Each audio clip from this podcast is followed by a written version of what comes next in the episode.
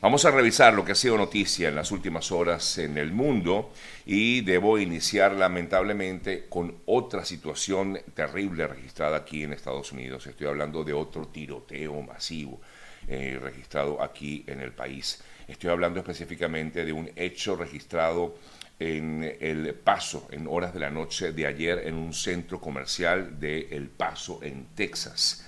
El, medios locales informaron que anoche una persona falleció luego de un suceso registrado en esta localidad. Eh, dos personas fueron detenidas. Eh, el representante de la policía explicó que uno de los autores se fue derribado rápidamente por un oficial de policía que estaba fuera de servicio y que trabajaba en la seguridad de una tienda de este centro comercial.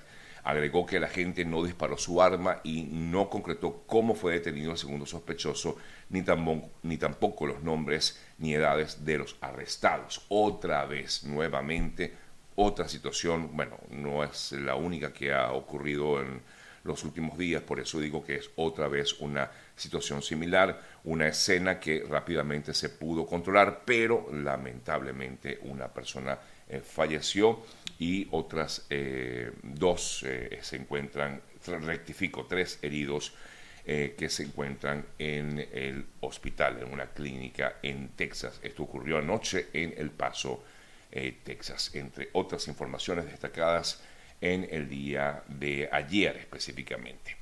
Eh, otra importante eh, noticia también del día de ayer tiene que ver con este accidente registrado en Panamá, el cual comentábamos en la mañana de ayer en nuestro espacio, y que tiene que ver con eh, un terrible accidente que, digamos, uno de los más, por, por, llamarlo así, de donde más personas mm, han sido afectadas, en este caso 39 personas murieron la mayoría de ellos, según información que ofrece la propia, eh, el propio Departamento de Migración en Panamá, se trataría de ciudadanos de origen básicamente cubanos y ecuatorianos. No se ha informado de venezolanos, por cierto. Importante destacarlo porque sé que nuestra comunidad en su mayoría es venezolana y está pendiente de nuestros compatriotas, pero lo importante es que hasta el momento no nada más se ha informado de personas que eh, provenían de Cuba y de Ecuador. Estas personas habían pasado ya el tapón del Darién en Panamá y eran trasladadas hasta un albergue en este país y en medio de esta situación estaban, trasladadas, estaban siendo trasladadas en un autobús.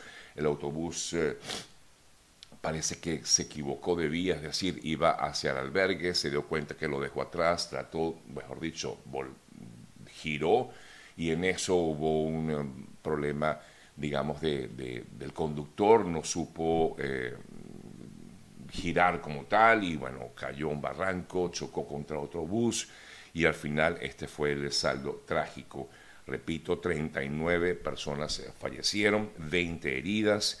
Eh, y vuelvo a comentar porque es importante destacar la nacionalidad de las personas porque no se ha dado lista, que es otra de las cosas que nos han preguntado, que sea alguna lista de las personas, no, no tengo esa información, por lo menos a mi alcance, eh, o no, no tengo alcance a esta información como tal, pero sí se ha informado por parte de las autoridades eh, migratorias en Panamá que algunos de ellos son de origen cubano y otros son de origen ecuatoriano y algunos panameños también que al parecer viajaban en, esta, en este bus eh, son, serían en todo caso eh, los eh, afectados por esta terrible situación. De hecho, ya se abrió una investigación, hay varios niños heridos,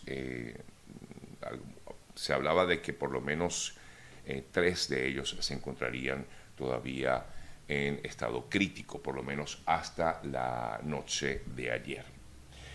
En otras informaciones, bueno, vamos a seguir viendo un poco lo que ha pasado en Turquía y Siria a raíz de este terrible terremoto que sacudió este país o los terremotos que sacudieron a ambas naciones. Hasta el momento estamos, estamos hablando de por lo menos 40.000 personas fallecidas. El secretario general de la ONU, Antonio Guterres, ayer exhortaba a todos los Estados miembros de la ONU, de la Organización de las Naciones Unidas, a aportar sin demora dinero para recursos, para asegurar una ayuda humanitaria que necesitan desesperadamente, por lo menos en este caso particular, 5 millones de sirios, empezando por refugio, atención médica, alimentos y eh, pues ayer el representante, máximo representante de la ONU, hablaba sobre, este tema. Impactante que todavía, a pesar de que han pasado más de 200 y tantas horas del terremoto, han sido rescatadas con vida algunas personas. Por ejemplo, veía el caso ayer de una mujer de 70 años de edad que logró ser sacada de los escombros con vida increíble. 212 horas estuvo esta persona. Hubo otro chico de 13 años de edad de, que había pasado 228 horas bajo los escombros y también fue rescatado con vida. Son esos milagros increíbles que se han dado en, este, en estos sucesos registrados tanto en Turquía como en Siria. Por otro lado, el gobierno de Turquía ha informado que planea derribar unos 50.000 edificios dañados por los terremotos. Los expertos afirmaron que de por lo menos 387 mil edificaciones eh, examinadas, eh, mínimo 11 mil presentan percances moderados y 99 mil eh, estarían o tendrían percances leves. Y por ello es que el gobierno de Turquía ha dado a conocer que en el sureste del país por lo menos unos 50.000 edificios o edificaciones han sufrido daños graves eh, por estos terremotos y es por esta razón que han ordenado o por lo menos han planificado derribar estos eh, edificios, más de 50.000 edificaciones.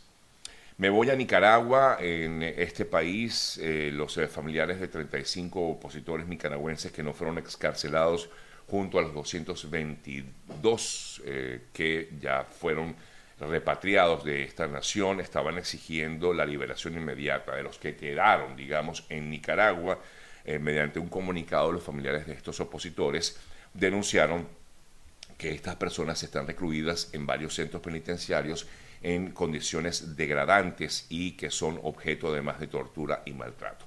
Por otra parte, ayer también desde Nicaragua se informaba acerca de la, em, de la eliminación de la nacionalidad de por lo menos unos 94 opositores. Estados Unidos ayer incluso condenaba el retiro de esta nacionalidad de 94 opositores nicaragüenses. El representante del Departamento de Estado para Latinoamérica eh, afirmaba que o advertía que la medida del régimen de Ortega aleja más a los nicaragüenses de la medida o de la democracia que realmente se merecen. Entre los afectados se encuentran eh, Sergio Ramírez, escritor, eh, también Joconda Belli, otra escritora, y el obispo auxiliar de Managua, Silvio Báez.